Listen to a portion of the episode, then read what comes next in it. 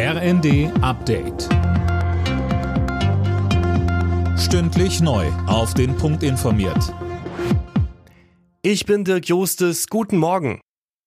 Im Streit um das Bürgergeld schlägt CDU-Chef Merz einen Kompromiss vor. Er ist dafür, zunächst nur die Hartz-IV-Sätze zu erhöhen und über Änderungen im System später zu entscheiden. Er will das nun zunächst in den eigenen Reihen besprechen, sagte Merz im ersten. Wenn der Parteivorstand und wenn der Fraktionsvorstand meinem Vorschlag folgen wird, dann haben wir eine Beschlusslage im Deutschen Bundestag, die erlaubt, die Sätze jetzt in dieser Woche zu erhöhen.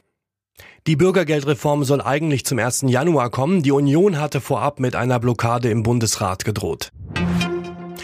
Bundeskanzler Scholz fliegt heute zur Weltklimakonferenz in Ägypten. Neben einer Rede stehen heute noch einige Treffen auf dem Programm. US-Präsident Biden wird am Freitag auf der Konferenz erwartet. Die Staatschefs aus China und Indien sind nicht dabei. Nach der Pannenserie bei den Wahlen in Berlin stimmt der Wahlprüfungsausschuss des Bundestags heute darüber ab, ob und wie die Bundestagswahl in der Hauptstadt wiederholt werden muss. Die Ampelparteien haben sich für eine Teilwiederholung ausgesprochen. Mehr von André Glatzel. Berlin hatte sich zur Bundestagswahl 2021 viel zugemutet. Möglicherweise zu viel. Am 26. September wurde auch das Landesparlament neu gewählt. Dazu noch die Kommunalvertretungen. Obendrauf gab es noch einen Bürgerentscheid. Die Folge? Fehlende oder fehlerhafte fehlerhafte Stimmzettel, lange Wartezeiten vor den Wahllokalen, Stimmabgabe auch weit nach 18 Uhr. An der Zusammensetzung des Bundestags dürfte sich durch eine teilweise Neuwahl nicht viel ändern.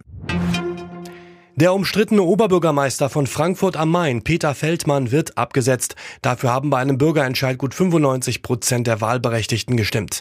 Der SPD-Politiker steht unter anderem wegen möglicher Vorteilsnahme vor Gericht.